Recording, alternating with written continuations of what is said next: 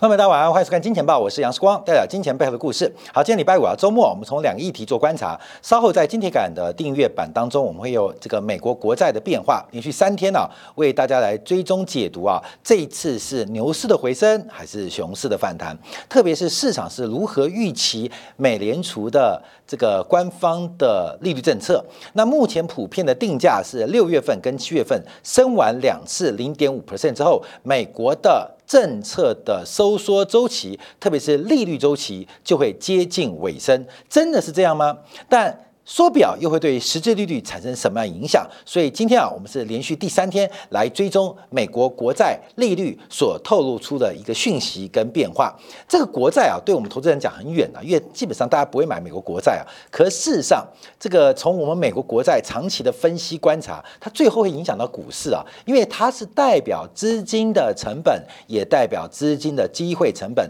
更代表是流动性的宽松。跟一个紧缩的局面啊，所以为什么常拿美国国债？我认为要从国债市场分析啊，可以看出来这个市场目前的气氛跟定价。因为股市啊有太多的参与者，太多不专业的参与者。不专业不代表不赚钱哦，专业的不代表赚钱哦。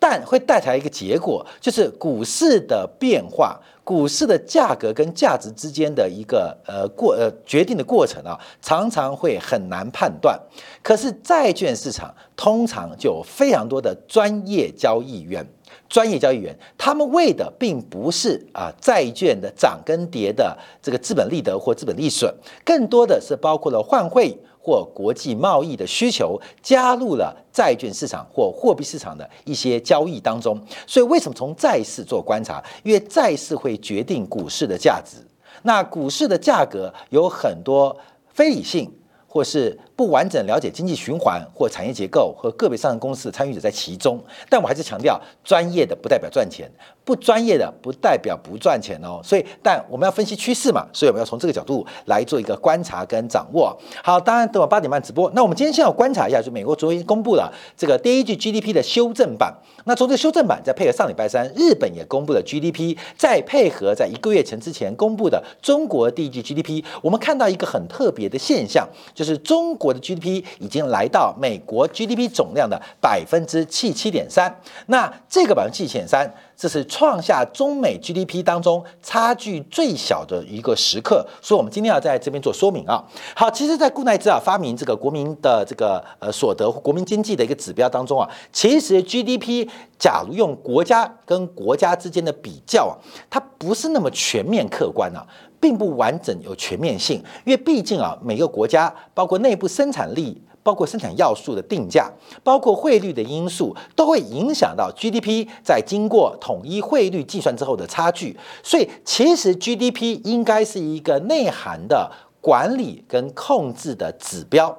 但你要把 GDP 拿来做国家跟国家的横向比较，就会有很大的差异。就像是俄罗斯，这是全球以 GDP 排行在十名之外，可是没有人会觉得俄罗斯是一个小国。这就其中扯到了，因为它排在第十二，排在第十三，排在第十八，用排的嘛，这是一个横向比较。可是 GDP 是能够做横向比较的吗？感觉其实比并不太周延啊，所以要跟大家报告，GDP 是指一个国家在一定期间之内，通常我们讲一年，在国内在各项的一个创呃呃呃活动啊，各种活动、生产活动、交易活动所创造出的一个附加价值，这本来。固奈兹啊，发明这个指标是用来衡量，让大家了解到我们比去年更好，还是比去年更快，还是比去年更坏，还比去年更慢。可是因为国与国之间的比较指标客观的不多，所以就习惯用 GDP 做比较。所以我再次跟大家提到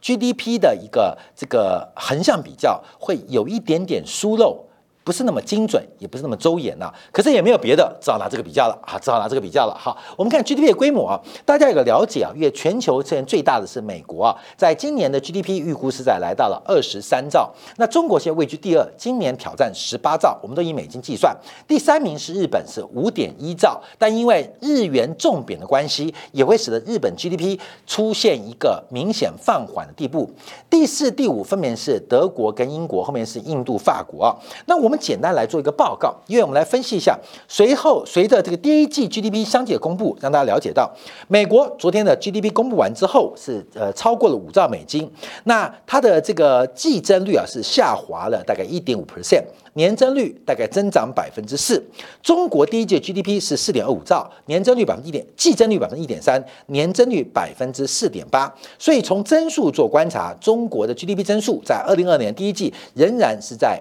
呃超越美国的，可是美国的盘子比较大。美国的机器比较大，所以虽然美国增速没有中国那么多，可是你换算成绝对的增量化，美国是近期当中少数跟中国啊这个绝对量在增加过程当中是赶超的一个变化。那第三名的日本啊，这个衰退就蛮大的。那各项数据，假如把汇率数据加进去的话，日本的 GDP 虽然是季度衰退零点二 percent，可是假把外汇日元贬值的角度算进去话，日本第一季的 GDP 以美元计价可能衰退将近百分之九，并不是日本大萧条，而是因为用美元计价的方式会使得日本的 GDP 出现大幅度的萎缩。所以我们常常提到中国要怎么超过美国，只要人民币升破百升破六块钱，那中国就超过美国了啊！所以这个汇率的调控会使得 GDP 的总量。出现一些变化，当然你靠汇率调控来进行这种排名啊，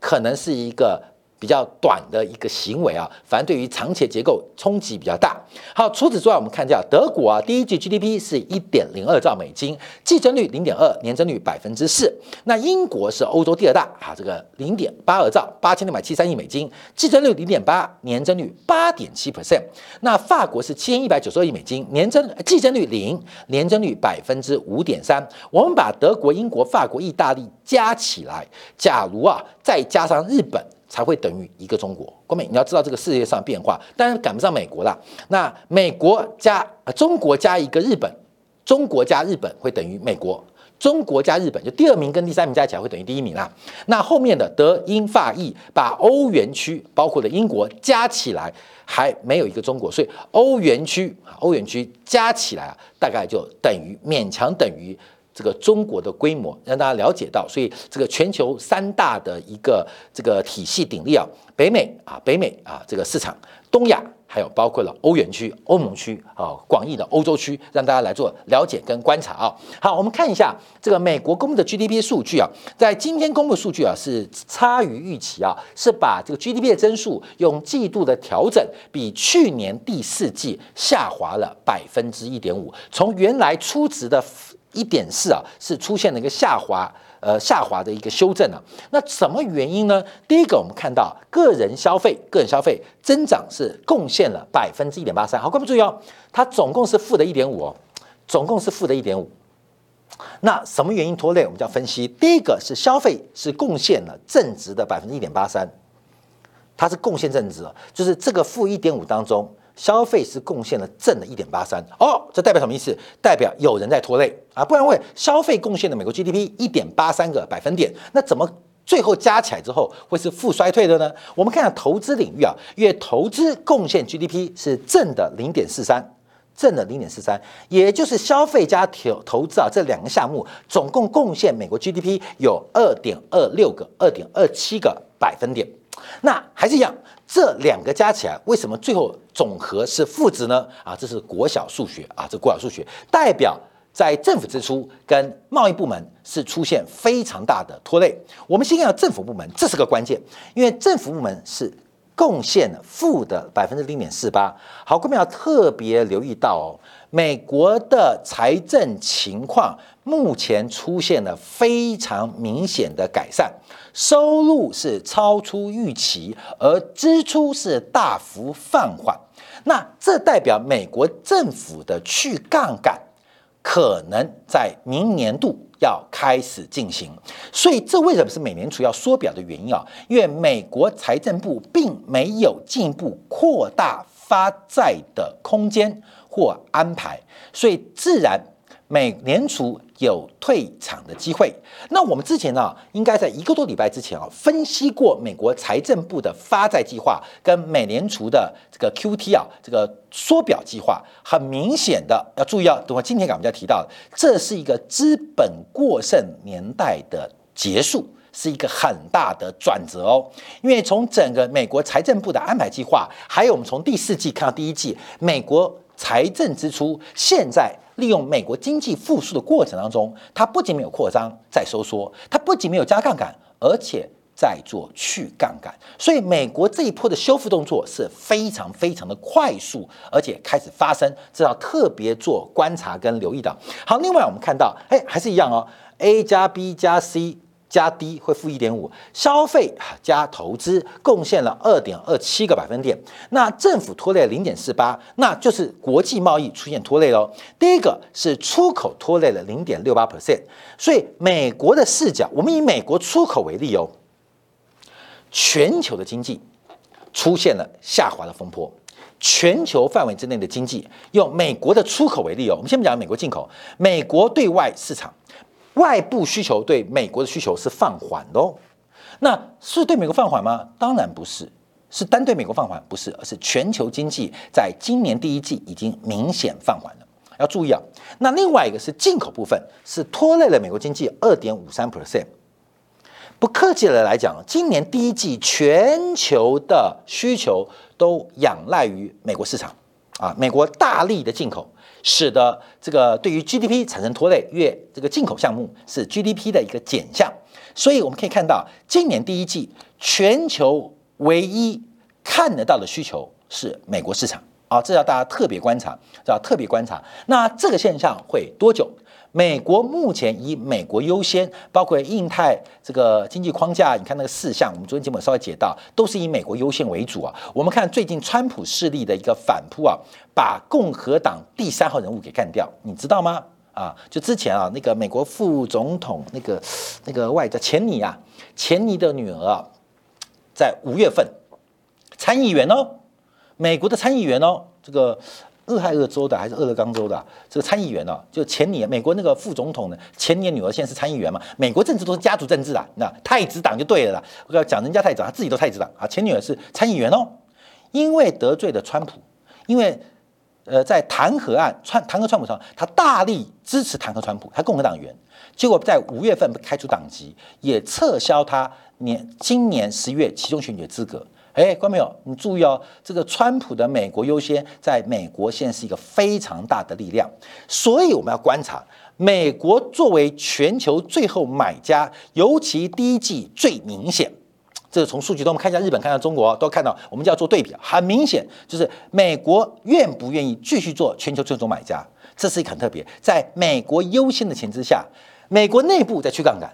而外部的对外部的需求正在放缓啊，这要特别做留意。好，另外我们看日本啊，因为日本也公布在上礼拜三公布的 GDP 数据啊，这个从消费啊。政府支出啊，投资跟国际贸易都可以看到，那年率是折合做下滑的一个变化，所以我们做一个观察跟追踪。好，另外我们看到中国的一个规模，这是在啊上一次啊呃一个月之前啊公布的最新数据。好，那这个数据我们等一下我们分别来做一个比较。我们先看一下数据啊，因为时间关系，我们马上今天要直播，所以我们要讲快一点。美中日 GDP 的总量做观察，我再次跟大家分析啊，我们要客观来讲，虽然中国的 GDP 快追上美国了，可是把 GDP 作为国跟国的经济实力比较，其实并不严谨啊，并不严谨。可是再次强调，也没有别的更好的经济指标可以做比较了，所以才会用 GDP 来做比较。所以快要接近或是超过美国，不代表中国比较大，也不代表中国比较强。那快要追进美国，也不代表美国就一定很大啊。我们去追美国啊，那美国是我们的目标，这个目标也不代表它真的超大，只是啊，这是一个国内指标的概念来进行外部比较。你像我们我们人跟人比较，可以比较身高，可以比较体重，可是比较气质跟比较。美丽美丑的时候，其实就没有一个指标做观察，所以都要寻求量化来进行比较。好，这个前提讲完之后，我们就来比较啊，让大家了解，用 GDP 的总量比较可能并不严谨啊，这我再次跟他强调。那我们先看一下日本啊，因为日本快要追上美国的时候是一九九五年，这是一个重要转折。当时日本的 GDP 一度追到美国的。占美国 GDP 的百分之七十二点五，也就是啊，也就是日本最强的时候跟美国相对干系啊，但日本单比一九九五年现一九九五年更好，在一九九五年的时刻，一九九五年的时刻，大概在一九八五到一九九五年时刻是维持在百分之七十到百分之七十三的水准，这个时间很长哦，就从一九八五年到这一段时间，到这段时间，基本上就是这个日本一直维持咬住美国不放，一直是美国经济总量大概是七成。七十 percent 到七十三 percent 的一个区间。好，那另外我们看到中国啊，那中国在那个时刻，大概中国的经济体量只有美国的十分之一，百分之九点六。假如我们从改革开放的七一九七八年计算的话，我们更看到中国的 GDP 总量只有美国的百分之六点三。好，这个时间随着一个不断的发展，在二零一零年，中国超过美国，成为全球第二大的这个 GDP 大国。我们叫不能经济大国，GDP 大国，因为中国经济总量应该早就超过日本了，可以 GDP 的量来话，在二零一年超过。当时在转折的时候，中国占美国 GDP 是美国 GDP 的百分之四十点六，日本是美国 GDP 的百分之三十八，这两个加起来是百分之七十八，这两个数加起来百分之七十八。我要讲句实在话，从一九九零年到二零一零年，其实整个东亚对于美国来讲总量是不变的，加起来大概就是八十 percent，就是亚洲四小龙。亚洲五小虎，再加上日本啊，中国基本上其实大概一直维持在美国 GDP 的百分之八十五左右。从这个数字可以观察，就是其实这个在整个亚洲市场变化当中，是一个产业的升级跟供应链的改变而已，并没有创造。更大的一个规模，因为相对于美国，我讲的不是绝对值哦，物质文明在进步哦，以绝相对值观察，其实是被美国牢牢压住的。那一直在什么时候出现改变？严格来讲是二零一二年、一三年之后，整个东亚的 GDP 跟美国一个国家做相比，开始出现快速的扬升。那其中的原因就是中国的 GDP 大幅度的走高。我们看到啊。截至去年为止，光是中国的 GDP 就占美国 GDP 跟美国比较，就是来到百分之七七点三。那日本跟美国 GDP 比较，大概是百分之二十二点三，就就是美国的五分之一。光是中日加起来，大概已经接近百分之百了。再加上东呃传传统的四小龙，还有呃呃传统的五小虎，所以为什么中美关系会恶化？因为有的国家，特别是中国，它打破了全球的一个利益分配跟附加价值的关系。我再强调，八零年代之后，整个东亚经济体以 GDP 衡量，一直在美占美国的大概八成到八成五左右。对比，就全亚洲加起来，全东亚了加起来，就是美国的八十 percent、八十五 percent。一直到二零一二年，中国经济的大幅的这个成长，改变了这个结构。让整个东亚的 GDP 的总量超越了美国，这个引引发了这个过去美国的一个不平衡。好，那就往下观察，那到底什么不平衡呢？美国现在优势就是包括它的消费啊，因为美国的总消费大概是中国的将近两倍啊。以第一季观察啊，第一季观察，当然每个国家每个经济体的衡量标准不一样。美国的第一季 GDP 在消费部门大概是三点三九兆，包括了商品。包括了服务啊，这个消费高达三点三九兆美金。那中国的消费是一点六二兆美金，所以美元计价来讲话，中国的消费品上是美国的一半。那并不是数量的问题，而是价格的问题。中国缺乏很多附加价值高的消费领域跟消费市场。我譬如讲 NBA 嘛，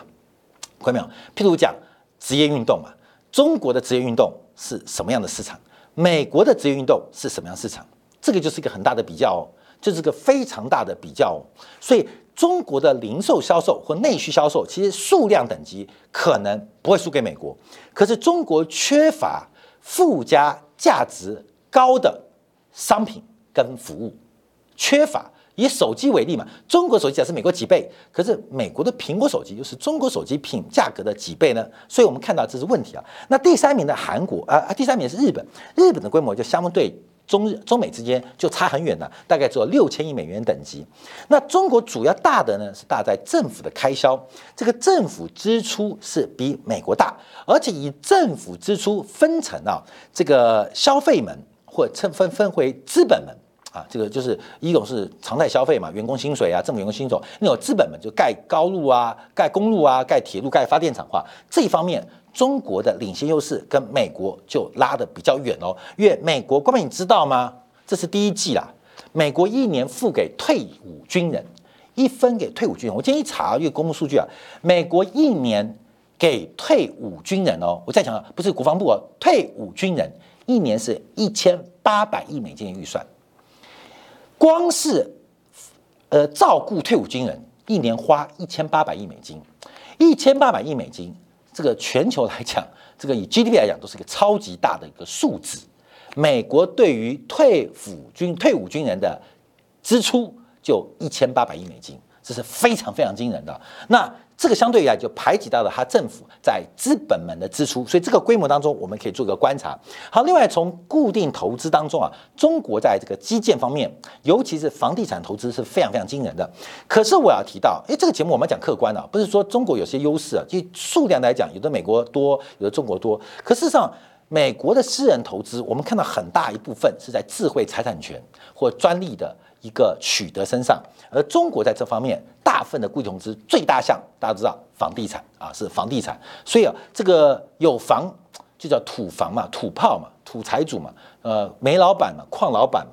富二代嘛，那通常就比较不会有智慧啊？为什么？因为美国人是投资在智慧财产权或这些专利身上，私人固定投资这个项目很大。研发上面很大，而中国都压在房地产身上。好，这要跟大家做报告的。好，所以我们要关注啊，这大家给大家解读啊，我们把这个最新 GDP 的差距啊来比较之外，所以中国会不会超过美国？从总量来讲有机会，可从质量来讲，差距仍然是非常大。好，就在这个时刻，我们看到从前天开始，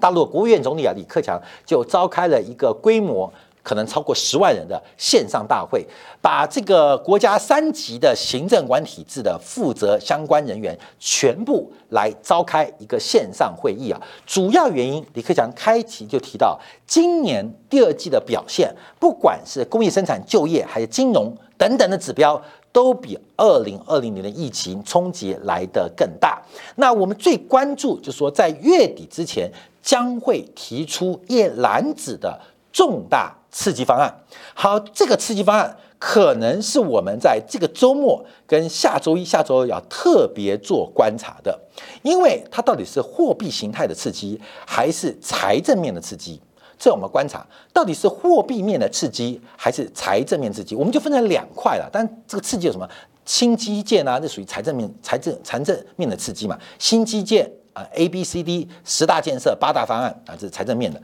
假如是针对新基建提出了信贷安排，它就是货币面的。那是货币面刺激还是财政面刺激？结果对于全球我们投资的方向会有完全不同的影响。这是周末跟下周一二要特别做观察的。所以与此同时啊，我们看到这个外资啊就开始调高中国的平等。那花旗在昨天最新的报告当中是调降了美国的投资平等，调升中国。这原因啊是什么？你知道吗？也不是美国衰退，也不是中国成长，而是花旗说，中国是目前主要大型经济当中政府愿意托市意愿比较强的政策，就政府就是他愿意托底啦。你像美国，我们刚刚提到嘛，美国的财政在收缩。美国财政在收缩，贸易部分美国优先的背之下，那会不会做全球最终市场也在收缩？美国基本上是全面性的战略防御，或是战略转后退哦。所以花旗的报告其实有点政治意味，所以中国愿意替市场托底，而美国反而正在进行去杠杆变化。所以我们看到，从刚刚公布的包括拼多多的财报，到阿里巴巴在昨天公布财报，哎。财报都变好了，另外包括我们看到百度的财报，哎，也变好了。那这个财报忽然变好，跟第一季中国经济减速发展出现一个背离。那这个背离的过程当中，到底出现什么变化，也值得我们在周末跟礼拜一、礼拜二特别来做观察跟留意啊。好，我们今天感谢大家的收看，我们在这边先做个 GDP 的解读，稍后我们在精彩部分会针对整个。美国国债目前的讯息消化，从价格的指标跟价格的趋势，到底代表什么样的意涵？稍后休息一下，为大家做进一步的分析跟服务。